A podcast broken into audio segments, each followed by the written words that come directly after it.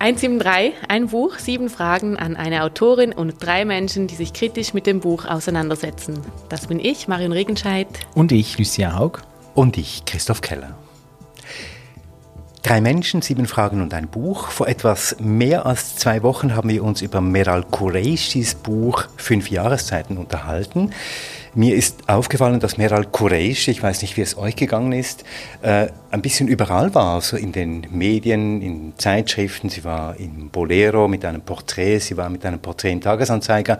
Haufenweise Besprechungen, muss man sagen. Ja, und sehr viele gute, aber auch eine nicht so freundliche, zum Beispiel von Manfred Papst, der in der NZZ am Sonntag der Autorin fehlende Sorgfalt vorgeworfen hat und ein bisschen ratlos daherkam ich glaube, wir sind mit ihm alle nicht einig. Äh, ich, ich, möchte dem auch widersprechen, was da in der NZZ am Sonntag stand.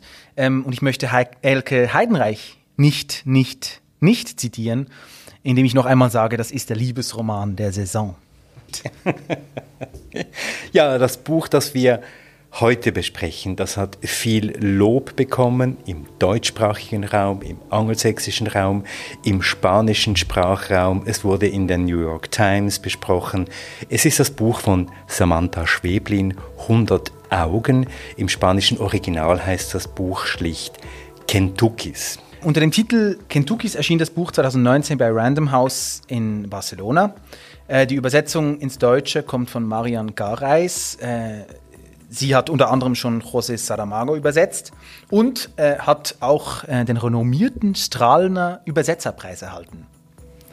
Erzähl mir doch ein bisschen was über die Autorin. Ähm, ich weiß von ihr, dass sie aus Argentinien stammt, Buenos Aires. Sie hat Filmwissenschaften studiert. Ähm, ich finde, das merkt man diesem Buch auch an, so wie sie es ja szenisch schreibt.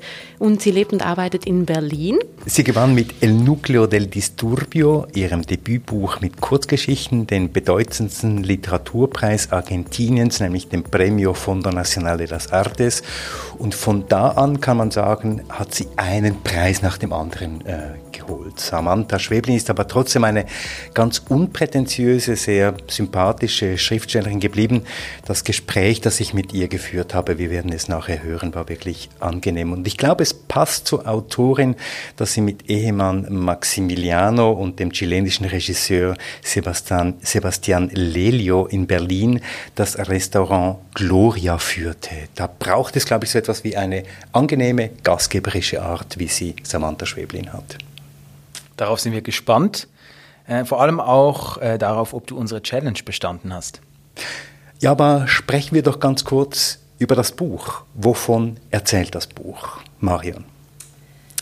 100 Augen spielt eigentlich im Jetzt, aber doch auch ein bisschen in der nahen Zukunft, weil es um eine Technik geht, die zwar existieren könnte, aber nicht existiert. Ähm, in diesem Roman oder in dieser neuen Welt, die Samantha Schweblin hier kreiert, gibt es Stofftiere, Kuscheltiere, diese Kentuckys mit Augen ähm, als Kameras. Das sind Kaninchen, Krähen, Hunde, Katzen und ähm, man kann diese Kaninchen quasi kaufen und wird dadurch zu einem Herr und das Kaninchen zum Kuschelstoff-Roboter-Tierchen. Und das Interessante ist, dass hinter jedem dieser Kentuckys steckt gewissermaßen eine Person, die diesen Kentucky steuert und durch die Augen dieses Kentuckys die Person, die den Kentucky gekauft hat, beobachten kann. Also wer sich einen Kentucky kauft, kauft sich so ein Artefakt, ein Panda, ein Krähe, einen Hund, eine Katze und gleichzeitig auch einen Beobachter, eine Beobachterin ins Haus. Diese Kentucky sind also so eine Art Voyeur-Maschinen. Sie können nicht sprechen. Ihre Herrinnen und Herren erfinden aber teilweise äh, Methoden, um mit ihnen zu sprechen. Sie grunzen, geben komische Geräusche. Und wer sie besitzt, kommt also dadurch in so eine Art Kontakt mit der Person dahinter. Durch das Medium hindurch. Diese Kontakte werden zufällig hergestellt, muss man vielleicht noch sagen. Also wenn man so eine Lizenz kauft, um, um, um quasi die Kamera eines Kentuckys äh, sein zu können, äh, wird man zufällig mit einer anderen Person ähm, auf der Welt verbunden, die sich gerade so einen Kentucky gekauft hat und diese Verbindung aktiviert. Ähm, diese Verbindung ist aber anonym, das heißt, es ist eigentlich nicht dafür gedacht, Kontakt herzustellen. Ob das dann passiert, darüber können wir dann später noch sprechen. Ähm, Kentuckys selbst sind recht äh, so low-tech, kann man vielleicht sagen. Ähm, und umso interessanter ist, was Samantha Schweblin daraus macht. Wir blicken nämlich eigentlich durch den Roman hindurch äh, so ins Leben ganz verschiedener Menschen auf der ganzen Welt, die miteinander eben über diesen voyeuristischen Blick verbunden sind über diese Kentuckys. Ja, und da gibt es in diesem Buch gibt es eigentlich zwei Kategorien von Erzählungen. Eine von Menschen, die diese Kentuckys eben gekauft haben und sich damit eben auch beobachten lassen. Das ist zum Beispiel die Künstlerfreundin Alina, die mit ihrem Künstlerfreund irgendwo in einem Künstlercamp ist und eben einen Kentucky als fast den einzigen Begleiter mit sich hat. Oder da ist auch ein Enzo, der sich einen Kentucky hält, um ein bisschen weniger alleine sein, wenn er in seinem Gewächshaus arbeitet. Da sind aber auch drei, bei denen wir zuschauen, äh, wie sie anderen zuschauen über ihre Kentuckys.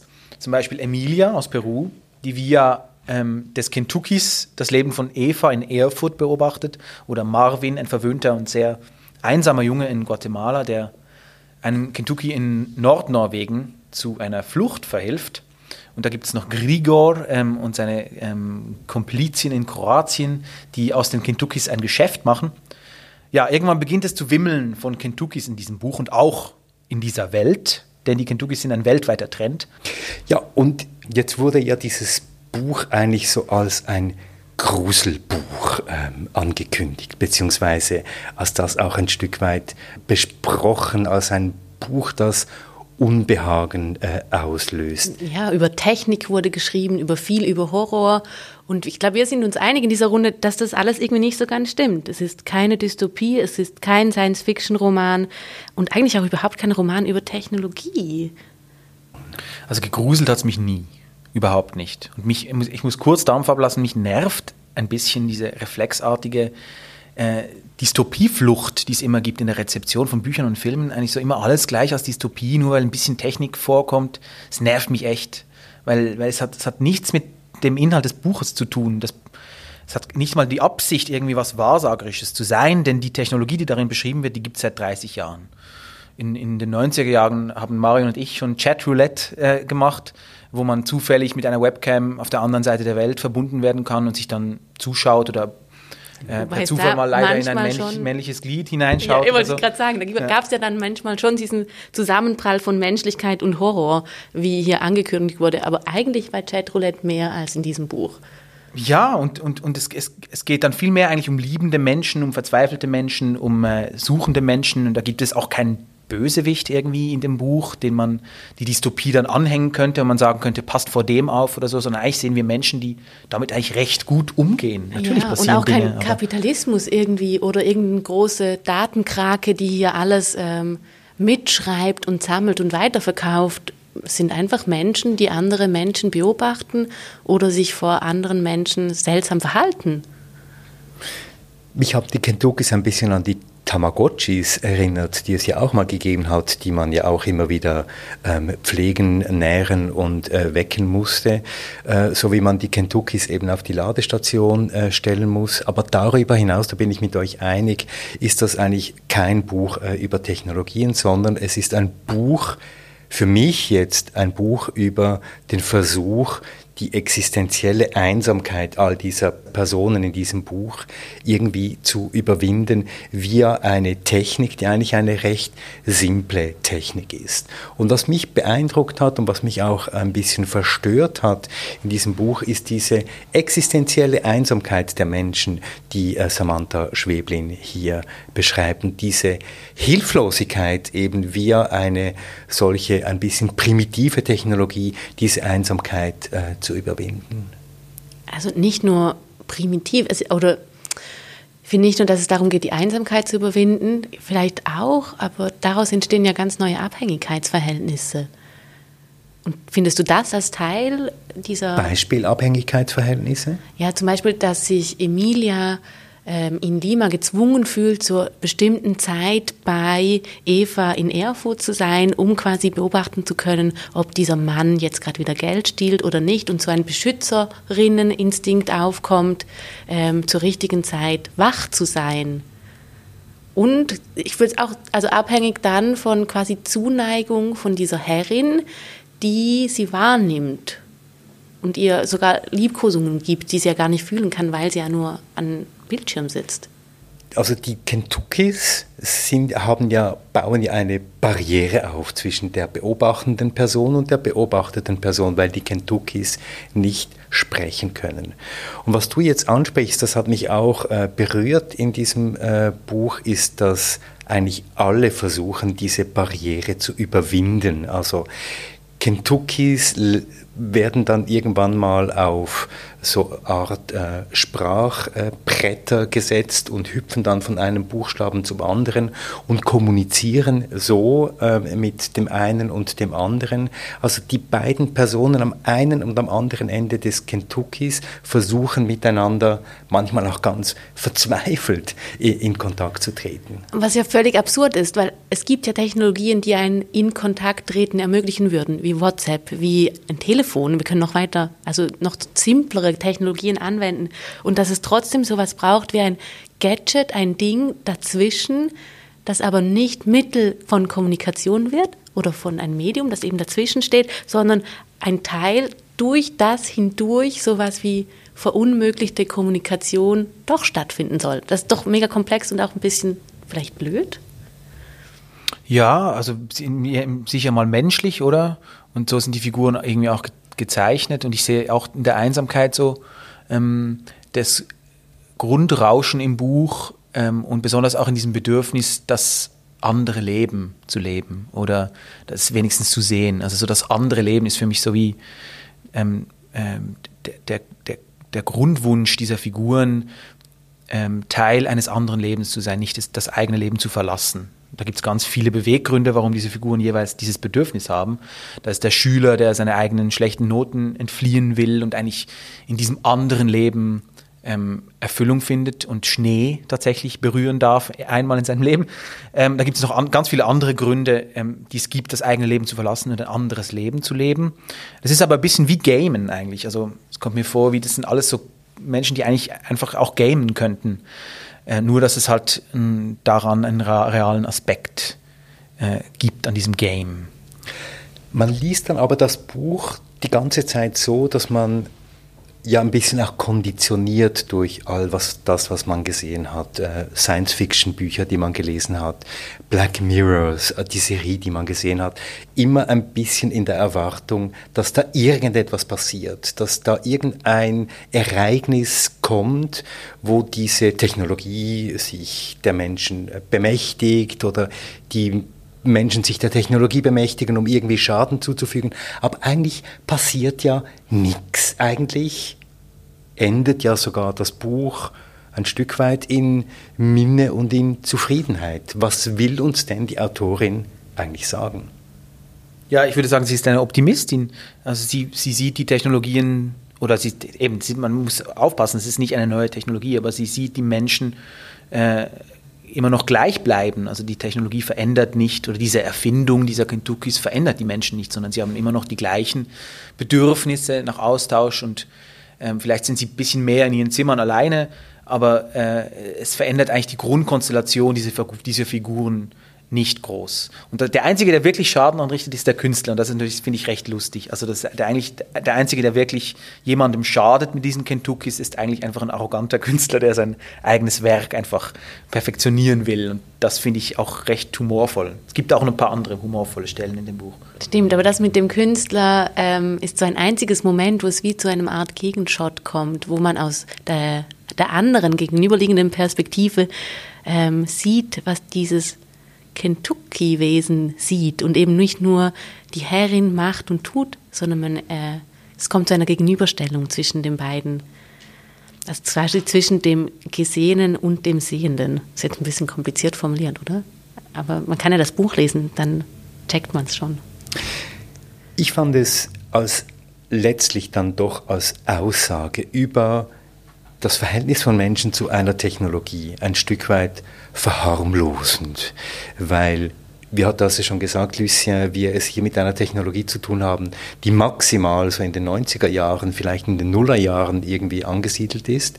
Und angesichts von dem, was uns eigentlich erwartet in Sachen Robotisierung, in Sachen Digitalisierung, Smart City-Technologien, Überwachungstechnologien und so weiter und so fort, ist das, was hier geschildert wird, doch ein Stück weit eine Verharmlosung und auch ein bisschen die Suggestion, dass wir mit dieser Technologie irgendwie zurechtkommen können. Du hast gesagt, sie ist eigentlich eine Techno-Optimistin. Mich hat das ein Stück weit irritiert. Ich, ich habe mich tatsächlich gefragt, was will sie uns eigentlich über Technologie sagen, außer die Aussage, dass wir irgendwie mit ihr zurechtkommen können. Ich fand das, glaube ich, mich hat das nicht irritiert beim Lesen. Da habe ich das einfach angenommen. Mich haben eben diese Ankündigungen von diesem Buch und die Rezensionen, die ich vorweg gelesen habe, irritiert, dass das eben so gelesen wurde als ein technisches Buch, ein mediales Buch. Ähm, ich glaube, eigentlich ist es einfach durch und durch ein Buch von Menschen über Menschen und eben ihre Beziehungen untereinander. Also viel eher sowas wie Dorothee Elmiger auf eine ganz andere Art. Also ein Begehren nach Nähe, nach Sehen, nach gesehen werden. Ähm, ja, auch ein bisschen nach Dominanz vielleicht. So. Das hat mir mal so leid. Das bringe ich jetzt trotzdem mal ein. Also ich glaube, es geht viel mehr um solche Komponenten in diesem Buch als um die Technik selbst. Also ich würde wirklich sagen, wenn man überhaupt von einer Hauptfigur sprechen kann in diesem Buch, dann ist es nicht die Technik, sondern der Mensch im Plural. Ja, man muss vielleicht einfach dazu sagen, die quasi die Gatekeeper, die solche Bücher auf der Welt verbreiten, sind oft Menschen, die das Buch nicht gelesen haben. Und das ist ein Problem. Darf ich das mal grundsätzlich in den Raum stellen? Sorry, es ist doch einfach so. Ja, das ja, stimmt. Also, also, wer schreibt diese Texte? Ja, wer schreibt du? diese Texte? Mhm. Wer ladet äh, das mit welchem Ankündigungstext ein? Ähm, das ist einfach, das, da, ja, das passiert, äh, ist uns jetzt nicht zum ersten Mal passiert, wo wir das Gefühl hatten, ein, ein, Buch wird irgendwie so in eine Ecke gedrängt von, das muss es jetzt sein, das muss jetzt der neue das und das Roman sein. Ich sage jetzt nicht wer, wenn ich dann nicht, nicht, nicht zitiere, aber ja, das ist, das ist oft, passiert oft von Menschen, die das Buch nicht gelesen haben. Offensichtlich, weil sonst würden sie das nicht schreiben. Deshalb fragen wir ja bei 173 jeweils die Autorin. Und das haben wir auch bei Samantha Schwebling gemacht. Äh, ihr habt mir ja für die Fragen an Samantha Schweblin eine Challenge mit auf den Weg gegeben. Genau, die Challenge äh, lautet für dieses Mal, warum enthält dieses Buch keine Science Fiction? Dann habe ich für das Gespräch mit Samantha Schweblin zu meiner zweiten Muttersprache gegriffen und habe Samantha Schweblin zuerst gefragt, inwiefern dieses Buch eigentlich ein Buch über fundamentale Einsamkeit ist.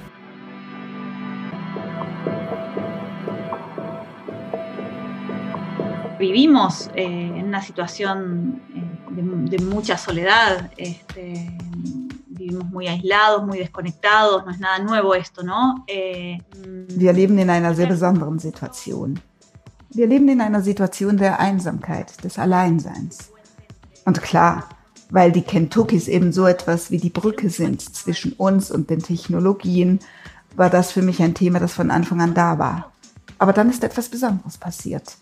Nach Erscheinen des Buchs haben viele Leserinnen und Leser geschrieben, dass das Buch auch beschreibt, was jetzt in der Pandemie geschieht. Das hat mich sehr überrascht. Denn als ich das Buch schrieb, habe ich mir nicht einmal vorstellen können, dass so etwas passiert. Nun, ich glaube, in dem Buch ist etwas von einer Einsamkeit eingeschrieben, die uns ganz alleine passiert, jeden Tag. Diese Einsamkeit, die uns umgibt, wenn wir alleine zu Hause sind, aufräumen, wenn wir uns anziehen, selbst wenn wir uns mit Menschen unterhalten. Unsere Einsamkeit ist überall. Und manchmal passiert es uns, dass wir uns fragen, ist das, was ich heute erlebt habe, auch wirklich geschehen? casi del orden de la invención, porque apagás la computadora y decís, ¿pasó lo que pasó o no pasó? Claro, y es un, un Genau, und das ist jetzt durch die Pandemie noch verstärkt. por la pandemia, ¿no? En cierto, claro. en cierto bueno, sí, de hecho, eh, yo escribí Kentucky eh, un poco como espejo de la soledad que yo misma estaba ja. viviendo. Und dann kommt noch hinzu, ich habe 100 Augen zu einem Zeitpunkt in meinem Leben geschrieben, als ich wirklich ein wenig wie in Quarantäne gelebt habe. Das war vor vier Jahren, vielleicht drei. Denn ich reiste viel herum, ich war sehr erschöpft von vielen Reisen und als ich dann heimkam, wollte ich mich nur zurückziehen. Ich zog mich zurück, sah niemanden und in diesem Umfeld ist dann das Buch entstanden.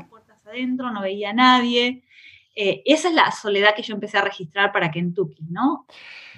Hay otro elemento que me, que, que me parece muy interesante en, esto, en este libro, es el, el elemento de, la, de las mascotas, ¿no? Que en este mundo en el que vivimos. Wir wissen ja, wie wichtig Haustiere für viele Menschen sind, jetzt gerade auch in Zeiten der Krise. Die Kentuckys sind aber auch die Augen anderer Menschen, die mich beobachten. Warum üben diese seltsamen Artefakte eine solche Faszination aus? Los que los compran, los que los usan. ¿Por qué tanta fascinación? Bueno, hay algo eh, que a mí me interesó desde el principio en esa relación, en esa conexión entre el que compra y el que habita. Nun, es gab etwas, das mich von Anfang an an der Beziehung zwischen dem Käufer und dem Menschen hinter dem Kentucky interessiert hat. Und zwar der Punkt, dass es keine Sprache gibt. Die Kentuckys reden nicht. Sie sind wie ein Hund, dem wir etwas sagen, aber tatsächlich hat er uns vielleicht verstanden vielleicht auch nicht. Die Abwesenheit von Sprache führt auch dazu, dass es keine moralische Beurteilung gibt, wenn die Kentuckys das Leben anderer beobachten. Sie können kein moralisches Urteil abgeben. Und mich hat interessiert und auch fasziniert, was passiert, wenn diese Grenze überwunden, wenn sie überschritten wird. Wenn die beobachtende Person plötzlich das, was sie beobachtet hat, beurteilen kann. todo este tiempo esto que estabas haciendo estaba mal, ¿no? O sea, ¿qué pasa cuando se cruza esa barrera? Ese deseo de cruzar la barrera la tienen más o menos. Diese Grenze zu überwinden, miteinander in Kontakt zu treten, dieser Wunsch ist überall da. Sowohl die Menschen hinter den Kentuckys wie auch die Benutzer, die suchen ja nach allen möglichen Mitteln, um kommunizieren zu können. Ist das ein fundamentaler Wunsch von uns allen, mit den anderen in Kontakt zu treten, trotz aller Hindernisse? Con el otro ser. Lo que hay acá es más una, una, como una especie de fascinación por ver al otro, por, como un voyeurismo, que es el voyeurismo por ahí más. Ich glaube, das hat mehr mit der Faszination zu tun, jemand anderen aus einer voyeuristischen Position heraus zu beobachten. Also in allem, was er oder sie tut. Also der Punkt, dass da jemand ist, der mich durch die Augen dieser Maskotte anschaut und ich eigentlich nie wissen kann, was er oder sie jetzt sieht. Aber ich weiß als Person, die zuschaut, dass ich buchstäblich die nackte Wahrheit sehe. Und das fasziniert uns. Denn da sehen wir uns auch selber in unserer eigenen Nacktheit. Also wie wir wirklich sind, wenn wir uns unbeobachtet fühlen. Das ist sehr attraktiv, den anderen in einer total authentischen Situation zu sehen. De pronto la idea de ver al otro auténtico, es una información extraordinaria, ¿no? El Voyeurismo. Also fasziniert dich vor allem dieser Voyeurismus, den wir ja alle ein Stück weit haben. Este, este no, deseo, ¿no? que digo, porque me parece que hay, hay una pregunta que uno se hace constantemente sobre Genau, aber auch in einem sehr komplexen Sinne. Denn im Voyeurismus fragen wir uns ja auch immer selbst, wer wir eigentlich sind. Was kann ich? Was kann ich nicht? bin ich gut unterwegs. Das ist wie wenn ich im anderen eine Art Handbuch öffne, das eine neue Wahrheit enthüllt. Eine, die nur schwer zu verstehen ist. Pero hay también dos personajes en tu libro que manejan los Kentuckys. Es gibt aber auch zwei Menschen in deinem Buch, die Kentuckys steuern, die mit diesen Kentuckys nicht nur beobachten, sondern die auch etwas begehren, etwas bewegen wollen. Sie wollen ausbrechen, beschützen. Inwiefern sind Kentuckys in diesem Sinn auch Wunschmaschinen oder Wunschapparate? Reservar, etc. Ya que hablamos de tecnología, ¿no? voy a jugar con eso. Hay una tecnología en cualquier dispositivo narrativo. Da wir nun schon mal von Technologie sprechen, spiele ich ein wenig auf dieser Klaviatur. In jedem narrativen Text ist eine Technologie mit eingeschrieben. Sie hat damit zu tun, dass der Leser und die Leserin sich hineingeben kann in einen Ort oder in Welten, die ihm oder ihr im wirklichen Leben unglaublich, undenkbar, unmoralisch scheinen würden. Dieser Moment also, wenn ich mich in die Position eines anderen begebe und mich frage, welche Haltung würde ich da einnehmen, wie würde ich handeln und dann in die reale Welt zurückkehren. Das ist Literatur. Und ich glaube nicht, dass es da eine bessere Technologie gibt. Es extraordinario. No sé si hay una tecnología tan buena como esa. Los Kentucky te lo permiten. Die Kentuckys erlauben uns, diesen Moment zu leben.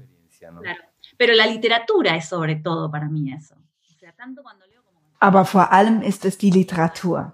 Sie ist es vor allem, die mir den Zugang zur Intimität der anderen ermöglicht. Und das hat sie mit den Kentuckys gemein traen algo de eso también. Hablando de tecnología, eh, Samantha, lo que, lo que me parece interesante es que en tu libro du hast, und ich finde das interessant, nichts geschrieben über eine Zentrale, über einen Konzern, bei dem all die Daten all dieser Kentuckys zusammenlaufen, obwohl anzunehmen ist, dass es diesen Konzern geben muss. No hablas de esta central que yo imagino debe existir. Viste que Kentucky, por ejemplo, es un libro en donde no hablo de tecnología. O sea, creo que lo más tecnológico que digo es Nun, ich erzähle in 100 Augen nicht von Technologie. Das Komplexeste, was ich über Technologie sage, ist, dass die Kentuckys Wi-Fi haben. Ich schreibe nichts von Komplotten. Es gibt keine Explosionen. Es geht in diesem Buch nicht um Technologie, obwohl in allen Besprechungen dauernd von Technologie die Rede ist. Es ist ein Roman darüber, was mit uns passiert, wenn wir Technologie benutzen. Was passiert mit uns und mit den anderen? Tatsächlich war es mir sehr wichtig, mich aus diesem Technologiediskurs herauszunehmen. Mich interessieren weder WhatsApp noch Twitter noch Facebook noch irgendwas sonst an sich. Das Einzige, was mich interessiert, ist die Frage, was passiert mit uns? Werden wir mehr zu uns selbst? Werden wir gefährlicher, als wir sind? All diese Fragen. Este, somos más peligrosos de lo que creemos, digamos, todas estas preguntas. Estos Kentuckys, pero ellos interfieren. Aber diese Kentuckys, die greifen ja doch sehr real ins Leben der Menschen ein, auf die eine Una oder andere otra, ¿no? Como nosotros, eh, digamos, eh, interactuamos y interferimos en la vida de los otros a través de la tecnología. Y ahí es donde se vuelve peligroso. Der Punkt ist, dass wir über Technologie miteinander agieren, ins Leben der anderen eingreifen und da wird es gefährlich. In vielen dieser Science-Fiction-Bücher gibt es eine bösartige, kontrollierende geheime Instanz, die all unsere Informationen kontrolliert, die uns dominiert. Das geschieht sicher jetzt schon, aber noch gefährlicher in diesem Spiel, das sind wir selbst, weil wir uns nicht bewusst sind, wie wir handeln, wie wir uns bewegen in diesen neuen Technologien. Wir haben keine Ahnung. Wir handeln einfach. Es ist unglaublich. Es ist increíble. Y además lo que es interesante es que los Kentuckys permiten da sind die Kentuckys die beobachtende Instanz, die genau das tun. Sie beobachten, wie wir uns da in diesen Technologien bewegen, ethisch und moralisch völlig unbeteiligt. Morales, éticos y cómo funcionamos, ¿no? Bueno, eh, yo eh, creo que la, es una visión muy personal, pero para mí el, el, el Lenguaje en sí mismo es un gran fracaso. Ich glaube, und das ist eine sehr persönliche Feststellung, dass Sprache ein ständiges Scheitern ist. Ständig. Ich habe mich der Literatur zugewandt, weil ich sehr früh gemerkt habe, dass es eine unmögliche Mission war, das, was ich wirklich sagen will, auch auszudrücken dass der andere die Botschaft, die ich ausdrücken will, auch empfängt, ist eher unwahrscheinlich, weil immer diese Störgeräusche dabei sind. Die Technologie ist da außerhalb. Es gibt keine gute oder schlechte Technologie. Die Technologie ist immer neutral. Und ja, wir haben immer die Vorstellung, dass Technologie etwas Neues ist. Aber das ist nicht so. Ein Hammer ist die Technologie, das Rad, das Feuer. Technologie ist das, was uns ausmacht. Und ich weiß nicht, warum wir das manchmal beim Blick auf die heutigen Technologien aussparen. No, no sé por qué después con la tecnología del, del, del presente tenemos mm. ideas diferentes.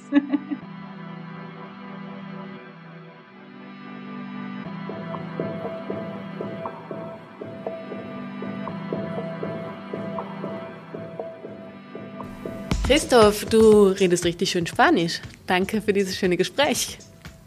Jawohl. Und ich würde sagen, du hast die Challenge bestanden. Können wir uns darauf einigen? Ich, ich gebe es ja ungern zu, aber nur schon eben weil es so toll ist, dass du in Originalsprache dieses Interview führen konntest, weil Samantha Schwebling ja eigentlich Nein gesagt hätte, wenn es nicht in Originalsprache gewesen wäre. Nur schon dafür sage ich bestanden. Freust du dich? Ja, ich freue mich sehr, dass ich diese Challenge bestanden habe. Ich muss aber auch sagen, dass ich ein bisschen überfordert war von diesem Gespräch, weil ich schon gemerkt habe, dass äh, Samantha Schweblin natürlich über die unglaubliche Fähigkeit verfügt, immer wieder die Ebene zu wechseln und auch äh, die verschiedenen Ebenen, die wir ja auch in diesem Buch ähm, gefunden haben, gegeneinander zu spiegeln. Und ich glaube, das hat auch die Qualität dieses Gesprächs äh, ausgemacht. Aber reden wir doch noch einmal über diesen Punkt, den wir ganz am Schluss gehört haben von ihr, nämlich, dass sie davon ausgeht, dass eigentlich Technologie irgendwo immer neutral ist. Ja, und da waren wir jetzt uns nicht, also da waren wir jetzt, würde ich jetzt mal sagen, also ich zumindest bin dann nicht einig mit ihr oder ich weiß nicht, ob man das so einfach per se sagen kann. Technologie wird ja erfunden, um einen Zweck zu erfüllen. Und ob dieser Zweck per se neutral ist, würde ich jetzt mal quasi leicht in Frage stellen. Ja, ich finde auch, also insbesondere, und das hast du ja auch angesprochen in dem Interview, weil diese Technologie ja von einer Firma, von einem Menschen mit viel Geld äh, vermarktet wird zumindest und da ja immer noch weitere Absichten damit verbunden sind. Also selbst beim Telefon ging es nicht nur darum, zum verschiedene Menschen miteinander zu vernetzen, da wurde auch fleißig abgehört, mitgeschrieben, beobachtet. Ich glaube auch nicht, dass die Technik so neutral daherkommt, wie uns eben vorschwebt. Und das finde ich seltsam, dass sie das sagt, weil Samantha Schwäbling doch sehr ähm, reflektiert auch über diese Themen jetzt gesprochen hat im Interview und dann trotzdem so Sachen wieder so salopp sagt und ja genau das Gegenteil macht mit den Kentuckys. Also sie haucht den, also sie macht quasi dem Verbindungstool, wir kennen das über iPhone, das zieht sie auch noch Fell drüber und macht es farbig und damit wir es liebkosen können, ist doch völlig ähm, absurd dann zu sagen, das ist ein neutrales Ding, wenn sie es ja verniedlicht und verweichlicht und ja, mit Personalität vielleicht sogar fühlt. Ja, und sie, sie, ich finde, sie darf wenig sagen, dass sie gar nicht über Technologie schreibt. Das finde ich zwar richtig, dass sie das berichtigt, dass sie eben, wie wir es vorher auch schon gesagt haben, dass es nicht in erster Linie darum geht, was ist das für eine Erfindung und wie verändert die die Welt, sondern wie verändert sie die Menschen, die damit umgehen. Das finde ich sehr wichtig. Aber es ist ja schon unwahr, würde ich jetzt mal sagen, einfach zu sagen, das hat nichts mit dieser Technologie zu tun. Ich meine, sonst würde sie nicht dieses Setting äh, wählen. Ähm, das bestätigt jetzt, was ihr sagt, auch ein bisschen meine Kritik an diesem Buch, nämlich dass es doch diesen Ele dieses Element der leichten Verharmlosung eben auch von Technologie äh, besitzt, dass wir hier ähm, eben keine äh, absichtsvolle äh, Konzernzentrale dahinter haben, die mit diesem äh, mit diesen Kentuckys etwas anfangen will. Niemand sammelt wirklich äh, Daten diese Kentuckys sind nichts mehr als nur die verlängerte, ähm, der verlängerte Auge, das verlängerte, der, vielleicht der verlängerte Körper der Menschen, die dahinter stehen. Also diese Art von Technologieverwendung hier in diesem Roman würde ich doch als ein bisschen verharmlosend ähm, bezeichnen, vor allem vor dem Hintergrund dieser Aussage der Autorin. Aber reden wir doch noch ganz kurz über die Sprache und über den Aufbau dieses Buches, weil wir haben dieses Buch ja doch sehr gerne gelesen und man muss es auch sagen. Ja, es ist ein tolles Buch. Es ist ein tolles mhm. Buch. Ein spannendes Buch. Sch Warum haben wir es so gelesen. gerne gelesen? Es hat einen Sog. Also Samantha Schweblin ist, ist mein erstes Buch, das ich von ihr lese, aber ich glaube, ähm, nicht umsonst wird sie eine Kurzgeschichtenmeisterin genannt. Also hier haben wir es mit sehr intelligenten, kompakten, sehr flüssigen, spannenden Kurzgeschichten zu tun, ähm, die man einfach gerne durchliest. Es hat Freude gemacht, dieses Buch zu lesen. Ja, mit unglaublich plastisch, ähm, plastischen Figuren, die mit wenig quasi äh, mit wenig Textstrecke eigentlich sehr, sehr, sehr nah, nahe kommen, hatte ich das Gefühl. Ähm, und die uns auch, ja, eben nicht, auch der Humor ist eben, kommt nicht zu kurz, finde ich. Es gibt ein paar unglaublich lustige Szenen, wo diese Kentuckys einfach so auf zwei Seiten irgendwo in einem Altersheim verrecken, weil einfach irgendwie die, die Senioren Angst haben davor und davonrennen und dann landet dieses Kentucky in einem Teich und stirbt sofort. So, das finde ich, das finde ich auch Sie wieder sehr sind lustig. Nicht wasserdicht, ja. Ja, sie sind überhaupt nicht wasserdicht, muss man wissen. Ja, und was ich auch ähm, cool fand in diesem Buch, ich mag das immer, wenn quasi Figuren innerhalb des Buches ihre eigenen Positionen auch mitreflektieren. Also wenn ich als Leserin im Reflektieren über das Thema in diesem Buch ähm, wie an die Hand genommen werde und eine Figur finde, die das macht. Und da gibt es diese Stelle, wo Alina darüber nachdenkt, wie sie nicht mit ihrem Kentucky ähm, kommuniziert. Ich lese sie kurz vor, sie ist nicht auf Seite 173. Ohne Mails oder Nachrichten oder irgendeine andere Kommunikationsform war ihr Kentucky einfach nur ein ödes, langweiliges Haustier, weshalb Alina manchmal sogar vergaß, dass Colonel Sanders, so nennt sie ihn, da war und dass darin eine Kamera installiert war, durch die jemand sie sehen konnte. Und da gibt es eigentlich viele Stellen, die das äh, sehr gut reflektieren. Hattest du nicht auch noch gerade eine, Lucia? Ja, die in der Emilia, äh, die ältere Frau, die sowohl ein Kentucky besitzt, wie auch in einem drin ist, auf der anderen Seite der Welt in Erfurt, über das Haben und Sein spricht. Also sie stellt sich die Frage, habe ich ein Kentucky bei mir, besitze ich es, kann ich darüber, kann ich es dominieren oder bin ich eine Seiende, also bin ich im Kentucky drin und lebe ein anderes Leben. So, das finde ich aber auch wirklich ein sehr schönes äh, Bild, auch einfach sich diese Frage zu stellen. Und jeder Mensch, der oder die daran, daran denkt, ein Kentucky sich zuzutun oder so eine, so eine Lizenz, stellt sich diese Frage eben auch. Wäre ich eher Voyeur, Voyeurin oder wäre ich eher Besitzer, Besitzerin eines solchen Teils und ließe mich ähm, begutachten? Ich habe mir notiert, dass die Autorin Samantha Schweblin diesen Kentucky-Blick drauf hat, wenn sie ähm, schreibt. Sie hat so dieses Beobachtende, diesen, diesen äh, auch eher distanzierten, aber sehr scharfen Blick auf das, was in den Beziehungen zwischen den Menschen passiert. Und das, glaube ich, haben wir vielleicht ein bisschen zu wenig betont. Da sieht man nicht sehr viel Gutes. Da gibt es sehr viel, wir haben das schon betont, es gibt sehr viel Einsamkeit, aber es gibt auch sehr viel äh, Ausbeutung, Missgunst zwischen den Menschen, es gibt Gewalt, es gibt äh, Exzesse, es gibt äh, Unausgesprochenes, es gibt und all das schauen sich diese Kentuckys äh, an. Und all das reflektieren sie in keiner Art und Weise, weil sie eben nicht kommunizieren können oder lange nicht kommunizieren können.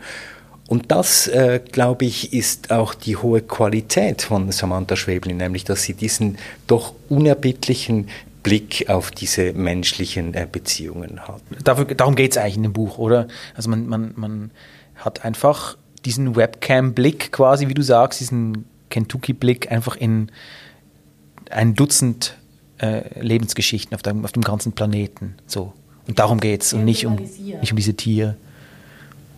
Und insofern sind Kentuckys eigentlich Literaten. Sie sind kleine Biester, wie Schriftstellerinnen und Schriftsteller das auch sind, die sich ins Imaginäre beziehungsweise in diesem Fall ins reale Leben anderer Menschen hineinsetzen und von dort berichten. Ja, oder Lesende vielleicht auch. Ich glaube auch, oder das ist vielleicht der Unterschied. Äh, wir haben ja vorhin auch besprochen, was wir eigentlich sein würden, wenn wir wählen müssten.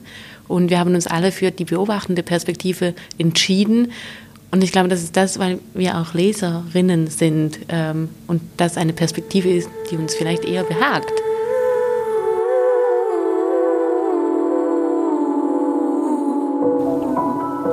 Ja, wir entdecken immer wieder neue Facetten hier in diesem äh, Buch. Ich finde, das spricht wirklich ähm, für Samantha Schweblin 100 Augen. Auf Spanisch heißt das Buch schlicht Kentucky.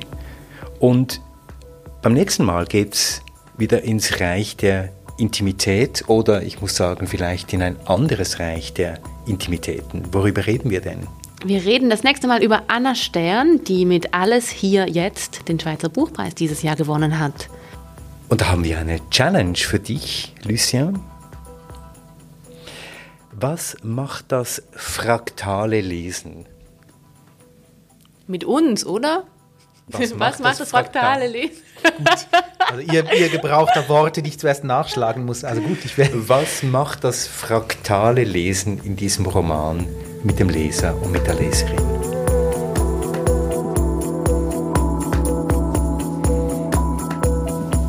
«173», der Literaturpodcast, das war Episode 8 mit Marion Regenscheid, Lucien Haug und mit Christoph Keller.